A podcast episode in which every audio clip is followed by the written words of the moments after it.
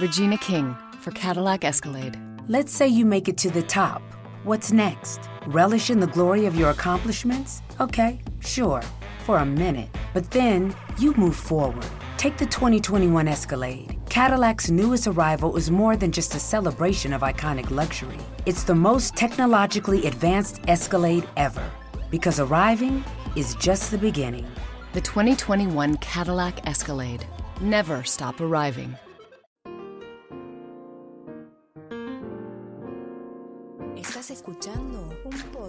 Podcast de laliga.fm. Noticias, aplicaciones, secretos y muchas pavadas. Esto es otro episodio de Baires Mac. Ustedes recordarán que mm, aproximadamente hace un mes y medio atrás, un mes y diez días, mi Apple Watch murió. Mi Apple Watch murió, lo lamenté mucho y estuve llorando en varios episodios de Virus Mac al respecto por esto que me, ha sucedido. Acostumbrado a mi reloj, eh, muchas veces recurría a la muñeca a buscar la hora y todas las notificaciones que me llegaban al teléfono quería leerse en el reloj y no lo podía hacer. La cuestión es que había encontrado una solución, una persona que viajaba a Estados Unidos, que estaba viajando, que está en este momento, esta semana en Estados Unidos, viajó, me lo iba a llevar iba a hacer el cambio. Pidió cita, eh, le dieron la cita y la cuestión es que eh, cuando estaba allá él me iba a avisar si había algún problema o le decían que tenía que abonar algo o me lo cambiaban de manera automática. La verdad es que pensaba que él iba a llegar a su cita y así como me pasó con el teléfono que fui a llevar de un amigo y me lo cambiaron de forma automática, Apple se iba a comportar como se debe comportar y iba a cambiar mi reloj que había muerto, mi Apple Watch que había muerto de manera automática. La cuestión es que en el día de ayer recibo una llamada de WhatsApp y veo, perdón, recibo una llamada de WhatsApp que no llega a atender y me mandan un mensaje, David, por favor atendeme que te estoy llamando desde el Apple Store. Así que rápidamente me vuelven a llamar y atiendo porque dije, bueno, algún problema hay, seguro que me quieren cobrar algún costo por repararlo o porque el daño que se le hizo fue culpa mía y la, y la garantía no lo cubre.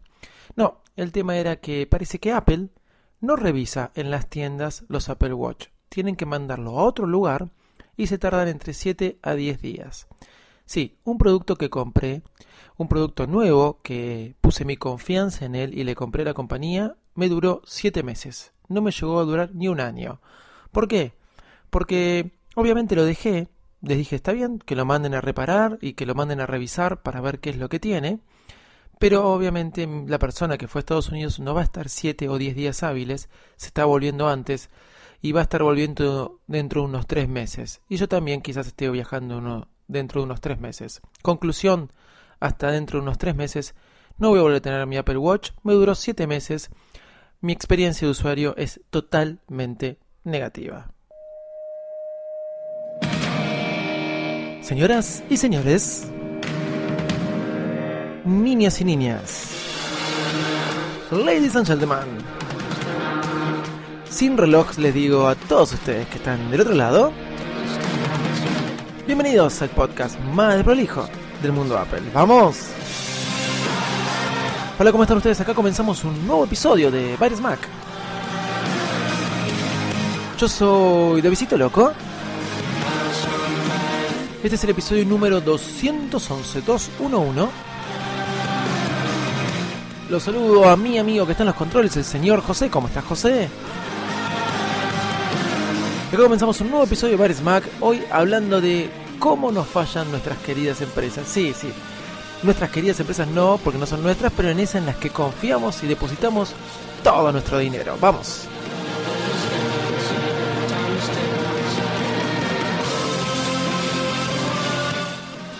Eh, es así, Apple me falló. En esta me falló mi Apple Watch no me llegó a durar este un año. Sí, es verdad que muchas veces me he bañado con el Apple Watch, pero nunca me demostró algún síntoma de que eso era un problema y es a lo que le tengo miedo. Pero más allá de eso, si yo hago una, cita en Genius, vivo a kilómetros, miles de kilómetros de distancia, no me pueden contestar que no están preparados para revisar el reloj en el establecimiento y me lo tienen que mandar a un lugar y 7 a 10 días hábiles recién lo van a recibir para decirme qué es lo que tiene y para ver si me lo cambian o tengo que pagar el arreglo. La verdad es una locura, es una locura, pero allá está. Mi reloj en Estados Unidos, lejos mío, y quién sabe cuándo lo voy a recuperar. Lo que sí sé es que me sentí defraudado por la compañía y por el producto, obviamente. Lo que no me siento defraudado por la compañía es por las máquinas. Sigo siendo amante fiel del iPhone, sigo siendo amante fiel del iPad y sigo siendo amante fiel de mi MacBook Pro, mi Mac Mini, etcétera, etcétera. Y ahí es donde veo la diferencia en por qué apoyo esta compañía cuando aparece una compañía como Microsoft y realmente sí, ahí me quieren estafar. Aproximadamente en la empresa que trabajo, hace unos 6 años atrás, sí, para ser exactos, en el año 2009, me llegó un mail de software legal, así se llamaba la compañía, empresa que creo que no existe más, donde me intimaban a que eh, declare cuántas eh, terminales tenía en la empresa y em, de, de, esa forma hacer una declaración jurada y ellos cobrarme las licencias eh, de Microsoft originales, tanto sea de Windows como de Office. En aquella oportunidad, ellos era una consultora que actuaba en nombre de Microsoft, ¿sí? Y em, se hicieron presentes en, en, la empresa, hicieron un relevamiento de todas las máquinas y me dijeron, bueno, acá tenés esta cantidad de Windows, tenés esta cantidad de Office, tenés esta cantidad de, de SQL Server en aquel momento, que es eh, lo que, perdón, el programa que está en el servidor.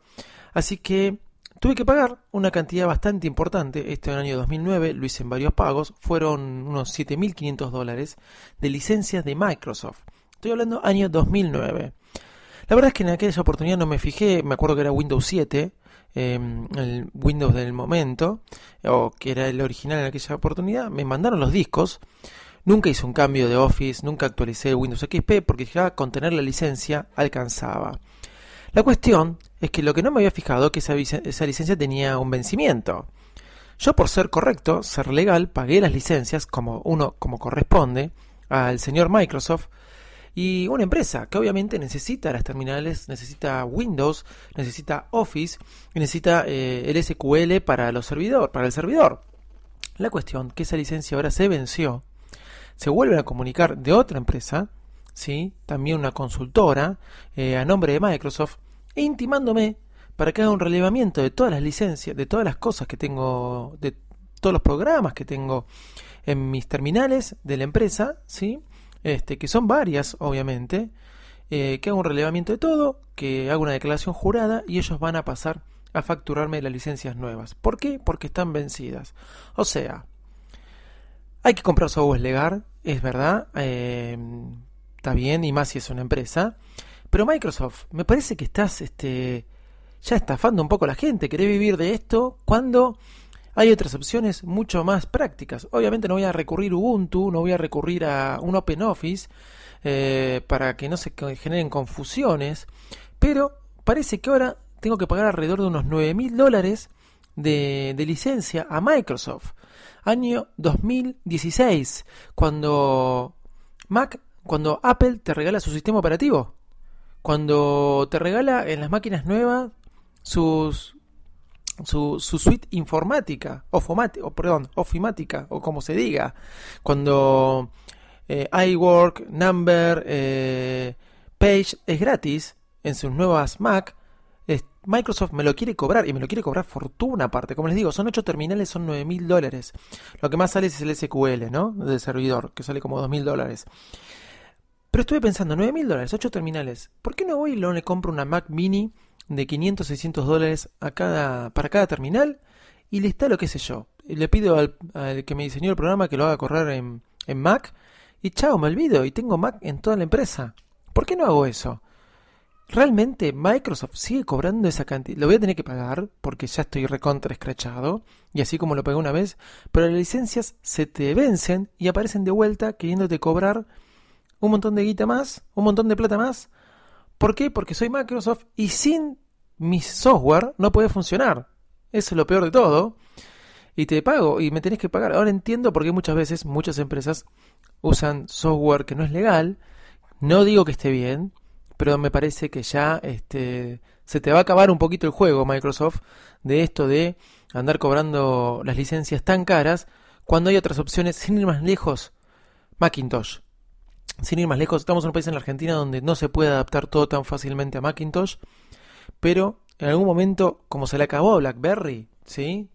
que todavía estaba funcionando en la Argentina y ahora ya a muchos usuarios de BlackBerry le están diciendo, bueno, váyanse olvidándose de BlackBerry, acá en la Argentina que todavía estaba funcionando, y le están invitando a que cambie sus teléfonos por teléfonos Android, así como se le acabó a BlackBerry, bueno, se te va a acabar a vos este tema del curro con las licencias, me parece que tenés que bajar un poquito la mano, sí, dependemos de vos, pero a ver si de alguna de esas te sale mal todo esto, ¿eh?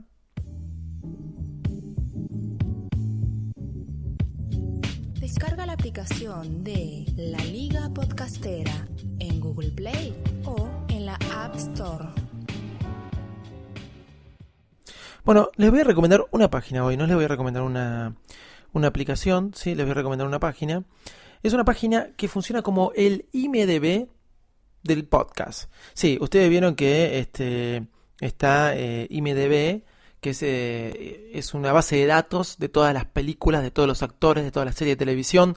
Ponen el nombre de cualquier actor y le sale toda la filmografía de ese actor, le sale todas las películas en las que actuó, en las series en las que participó, hasta las publicidades en las que estuvo, hasta donde hizo narración, le da nacimiento, eh, qué hizo, cuándo tomó Coca-Cola, cuándo no tomó Coca-Cola, bueno, si, si usa Mac, si usa Windows, bueno. IMDB, eso sirve para las películas, bueno, parece que ahora salió una página, podcast podcast.com, P-O-D-C-A-T, podcast.com. Vamos a escribir, vamos a una entrada de esta página en el blog, que funciona como el IMDB del podcast. Por ejemplo, si ustedes ponen Virus Mac, les va a aparecer Virus les va a aparecer todos los episodios de Virus les va a aparecer cuándo fueron publicados, eh, cuántas horas de grabación hay y un poquito de la historia de Virus Mac. Ahora, si ponen Davidito Loco, que soy yo, les va a aparecer los dos podcasts que en la actualidad están subidos con mi nombre. Uno que hice dos episodios nada más que se llama El Show de Davidito Loco y otro que es Mac. Si ponen, ponen, por ejemplo, Leo Rearte, ¿sí? así como suena, Leo Rearte, les va a aparecer este, Al fin solo, les va a aparecer Piensan diferente, les va a aparecer La manzana rodeada, Crossover eh, Hanout, creo que se llamaba, un proyecto que también tuvo ahí Leo. Les va a aparecer la información de cada uno. Entonces pueden buscar por podcast, pueden buscar por podcaster.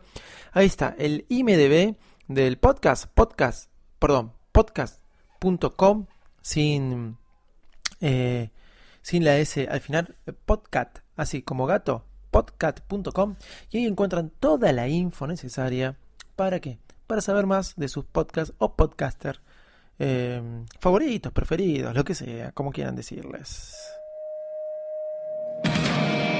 Bueno, señores, no los entretengo más. Ya saben que nos pueden encontrar en virusmac.com Twitter. Nuestro Twitter es arroba o arroba Davidito Loco, mi Twitter personal.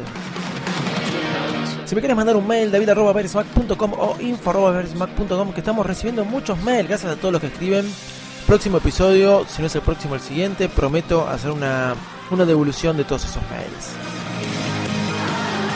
Bueno, desde ya, muchas gracias y bueno, nos estamos escuchando en el próximo episodio. Chao, hasta luego.